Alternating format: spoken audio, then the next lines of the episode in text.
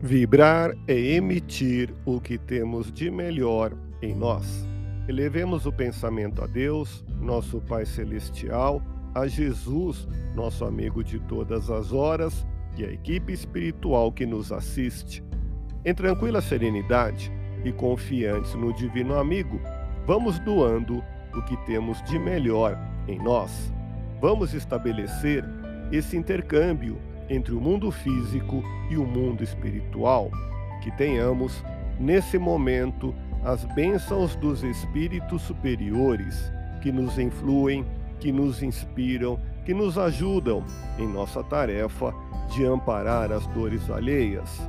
Que possamos, eu e você, pensarmos na construção de um mundo melhor e nessa integração sentir muito bem em estarmos juntos. Não leve adiante a discussão que pode degenerar em violência. Por que prolongar uma desavença familiar por longo período de tempo?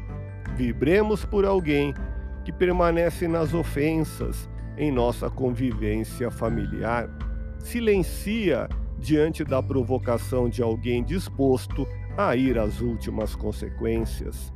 Cede em favor da harmonia geral afasta do que lhe expõe ao perigo de queda iminente, mesmo que tal atitude lhe custe o rótulo de fraqueza.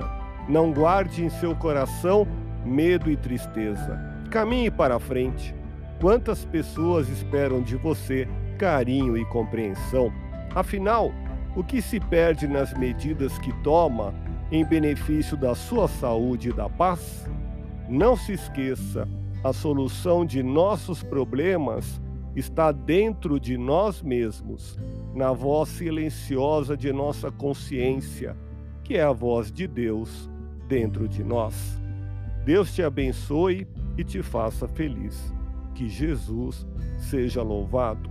Abramos o coração em vibrações de amor, paz e reconforto em favor dos nossos irmãos sofredores, pela paz no mundo pelos enfermos do corpo e da alma que necessitam de alívio imediato, pelos sofredores que ainda desconhecem as leis de Deus, pelos desesperados e pelos que tentam abreviar a vida, pela confraternização religiosa, pela expansão do Evangelho de Jesus, pelos espíritos reencarnados com tarefas definidas, pelos trabalhadores do bem pelos lares que demandam pacificação e ajustamento, e por nós.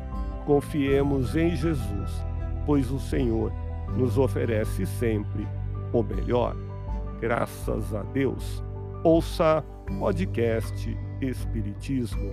Agradeço sua audiência. Fique na paz do Cristo e até o próximo episódio.